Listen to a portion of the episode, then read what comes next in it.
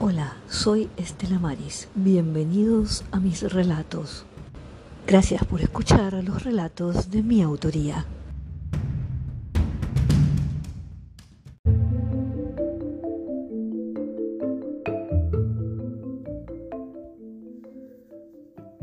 No sé dónde estoy, ni cuándo llegué. Tampoco sé de mi familia.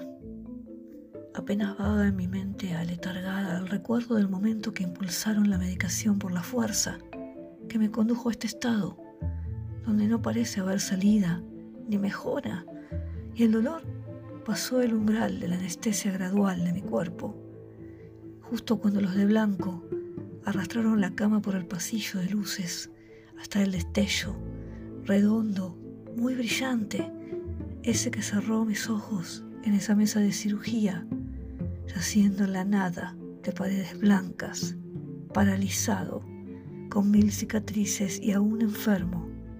Estoy esperando el final de este suplicio experimental.